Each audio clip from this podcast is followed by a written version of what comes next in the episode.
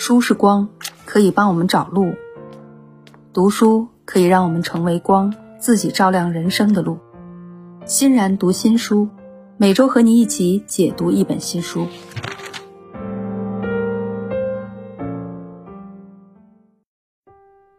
今天欣然继续在欣然读新书里面和大家一起分享有趣的看到的新书。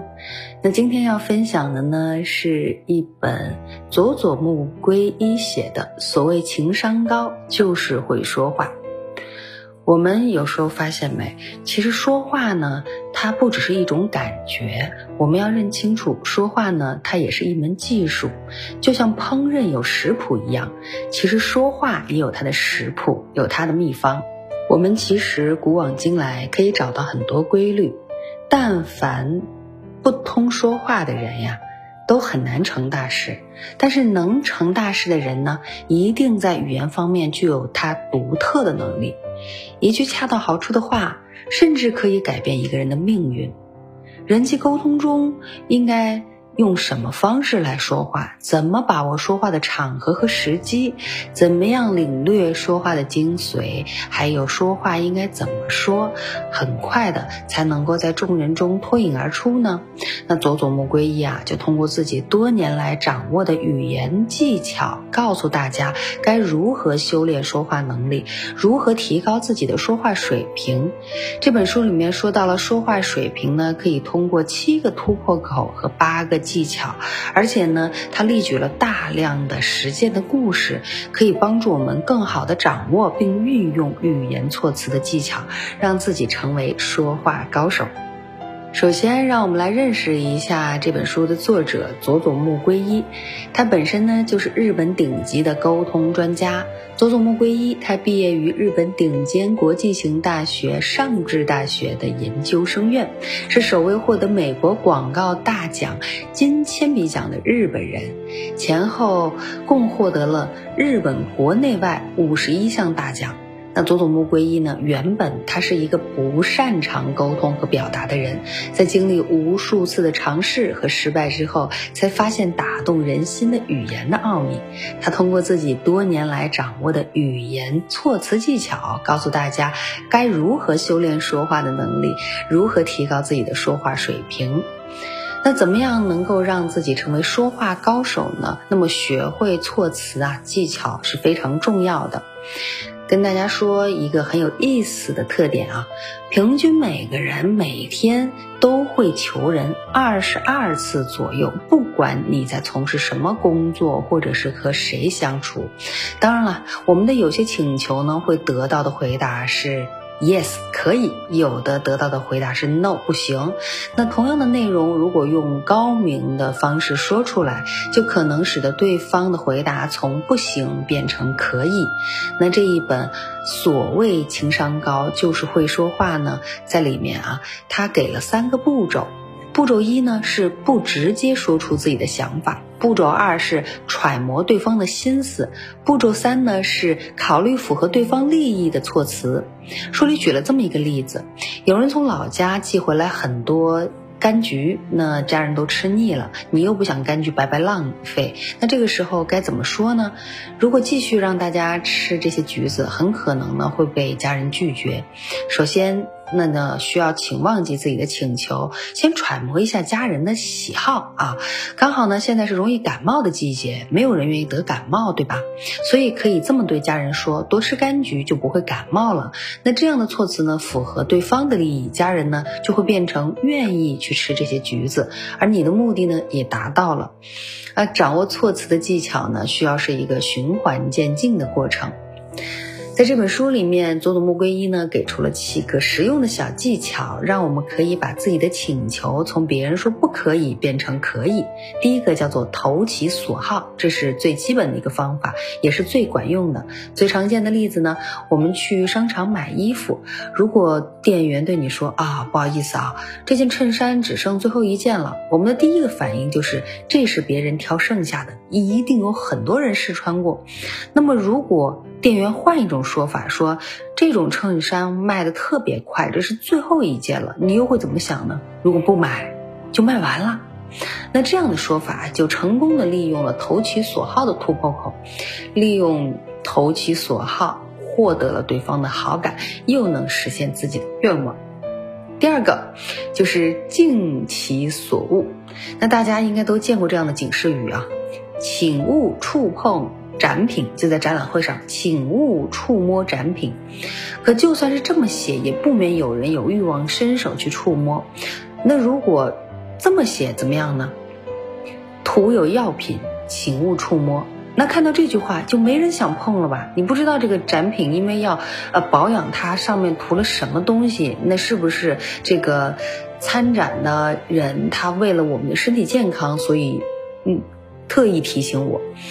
所以呢，就是因为有某种坏处，所以我们不能这样做。那这样的信息呢，就可以让所有的人都悟到这样的道理了。那这个技巧威力强大，能说服难以说服的人。第三个，选择的自由，这个技巧啊，关键在于要给两个合适的选项，无论对方选哪个，那自己都能够达到目的。例如吃甜点还是喝茶。甜点有抹茶布丁和芒果冰激凌，你要哪种？其中这种选择的自由呢，会给对方产生一种是他自主选择的感觉，能够引导对方，同时又不会留下。好像你压迫了对方，逼对方选择的感觉，但其实他已经在一开始你提出选择的时候，他就只能在你所划定的范围内进行选择了。所以啊，这种自由呢，是一种你已经划了范围的自由。第四个呢，是被认可的欲望，因为每一个人啊，他在实现了温饱之后呢，都希望。做一件事情，就是作为一个社会人都能够被自己在意的人认可。比如说，妻子对从不干活的丈夫说：“嗯，能不能帮我把那个窗户擦一擦呀？”那这个时候，你想啊，丈夫可能累了一天回来了，他会产生一种，哎。我累了一天了，你怎么让我做这么麻烦的事情呢？所以就会觉得，那你在家里什么都没做，就不能擦下窗户吗？非得我吗？所以很容易闹矛盾。那如果我们换一种说法是什么样的呢？哎呀，你看你这么伟岸，你才能够到那么高的地方，才能把窗户擦得更亮。拜托啦，你就是我最好的老公啊！那这么一说啊，丈夫呢就会形成一种保护欲，跃跃欲试。像这种被认可的欲望呢，也可以解释为心理学的尊重需求，就是一个人能做出与他人期待相对应的成果。利用被认可欲呢，对方其实即便很难对付，也会乐意回应你的期待。所以我们都说嘛，聪明的妻子或者聪明的丈夫都是很会表扬自己的伴侣，那聪明的父母呢，都是很会赞扬自己的孩子的。来看第五个，就是非你不可。那书中呢有这么一个例子，佐佐木圭一说啊，有一次呢一个公司举行聚会，可是人呢总是到不齐。呃，这个聚会的组织者啊就想了这么一个方式，他就说，哎，哎呀，杰克呀，你不来就不热闹了，所以。只有杰克，你务必要出席，那么我们这个会呢才好玩，对不对？那他把这么一条信息对应着部门的每一个工作人员的姓名呢，发送给了部门的每一位成员。结果怎么样？当天部门酒会全员到齐啊！那利用的心理呢，就是这事儿。真的非你不可，只有你在这个事儿才能成。那这样就会让接受到信息的对方感到只有自己被选中的优越感，并且乐于做出回应。第六个技巧呢，就是团队化。书中举了这么一个例子：二零一三年足球杯的预选赛上。日本队呢，终于在全场比赛即将结束的时候，有这个伤停补时阶段啊，拿到了参加巴西世界杯的入场券。那日本的球迷们呢，由于过度兴奋，聚集在涩谷十字路口，不仅造成了拥堵，还开始陷入了恐慌的踩踏状态。那巡警啊，无论怎么提醒都完全没用。后来巡警是这么说的啊。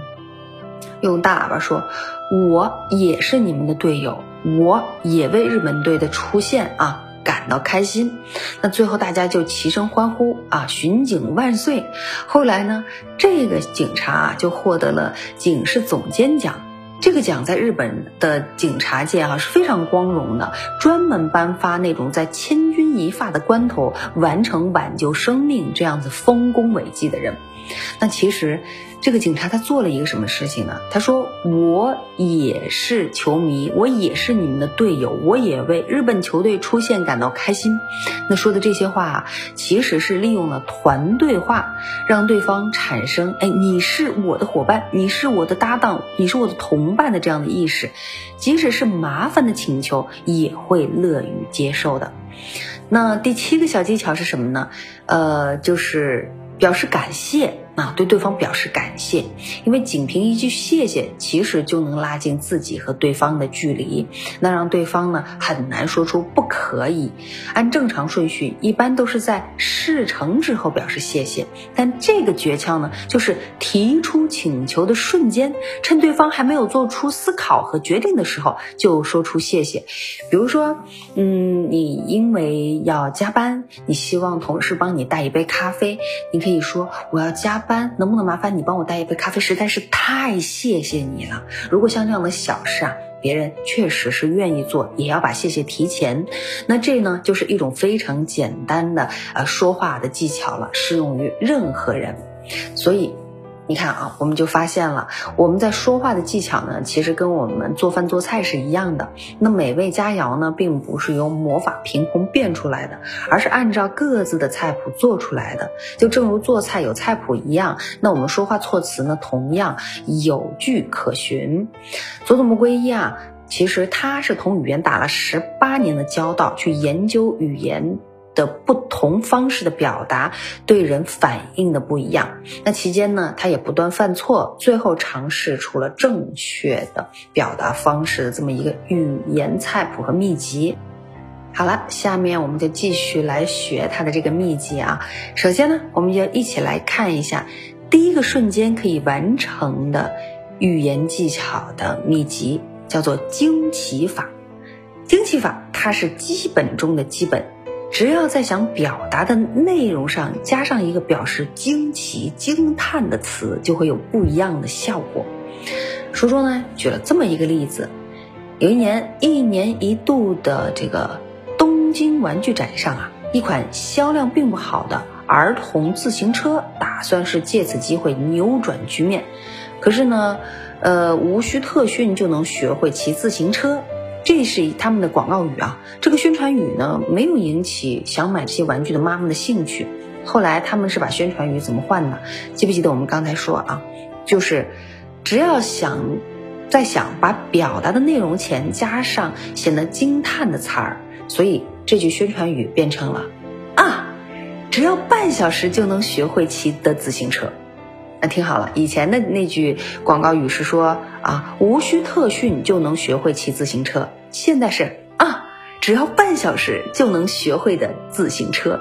那妈妈们的反应就明显变了。那这款自行车呢，销售额呢就提高了三倍，掀起了史无前例的大热潮。就是加了一个简简单单的这个惊叹词在前面，所以它简单、迅速、效力强劲。这就是惊奇法的特点。那第二个就是语言表达的技巧啊，是什么呢？就是反差法，把想要传达的内容与反义词放在一起，就能形成令人印象深刻的信息。这么一个例子。年轻的这个苹果创始人乔布斯，在拥有了自己团队初期，试图打破常规的风格，追求前所未有的创意。那他说的话呢，本身就令人印象深刻。他是一个非常牛的这个演讲高手啊。他说，加入海军还不如当海盗更有趣。那。电脑业界呢，此前一直在追求的是严格的遵循既有的正确常识，但是乔布斯可谓是啊倒行逆施，使一个很小的团队爆发出独特性，成长成独树一帜的超一流企业。那即使你忘记了其他的这个说话的措辞，也可以记得，这样创造名言的方式就是反差法。来看一下第三个方式呢，就是赤裸裸法。什么叫赤裸裸法呢？赤裸裸法就是一种观察自己身上的反应并表达出来的方法。那要怎么做啊？首先确定自己想传达的目的，例如把自己的身体的反应变成赤裸裸的感受的语言。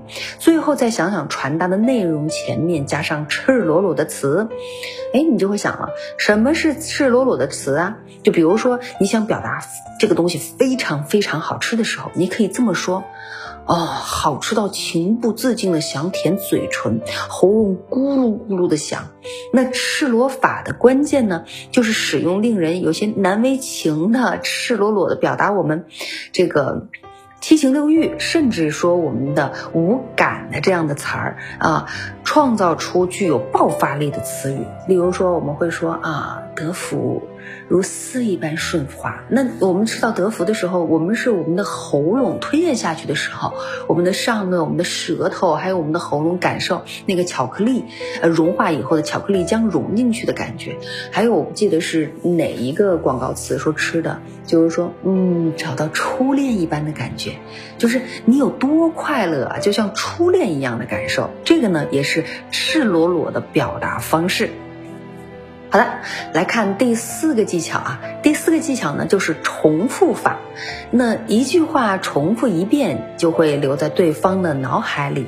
只需要重复想传达的重点，那重复法呢，在短时间内就可以完成效果了，而且特别特别有效。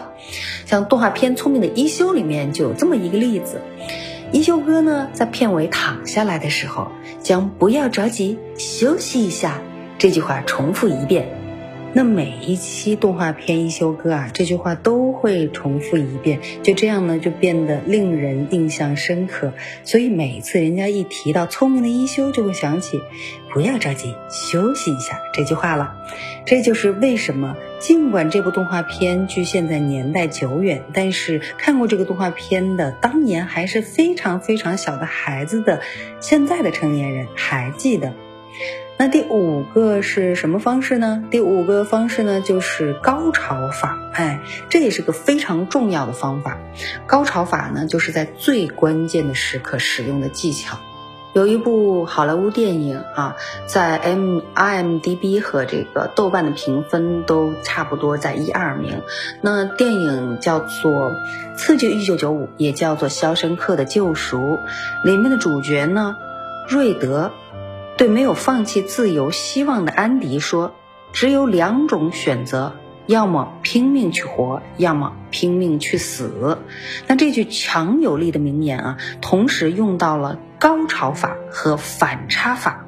你看，生和死呢，它就是既有高潮法，也有反差法在里面。还有，例如我们在听演讲的时候，经常可以听到这种话啊，各位。光听下面的部分，大家都没有白来。我们来看一下例题啊，这个就是属于高潮法了。那高潮法呢，利用的是我们不想错过某个特殊瞬间的本能，而让对方关注你最希望他关注的地方。好，接下来我们来看第六个说话的方式。第六个说话的方式呢，就是数字法，就是一定要在你说话表达的语句中加上数字，增强这句话的说服能力。那这种方式呢，不仅在视觉上较为醒目，也会让内容变得非常容易理解。例如说，有家公司它的奶糖宣传语就是这样的。一颗奶糖所含的能量将支持一个人跑三百米，其目的呢就是宣传一颗奶糖有大量的营养，但是通过具体到数字，使说服力的和冲击力啊变得更强了。又例如，我们经常听到的有一句名言，叫做“天才就是百分之一的灵感加上百分之九十九的努力”。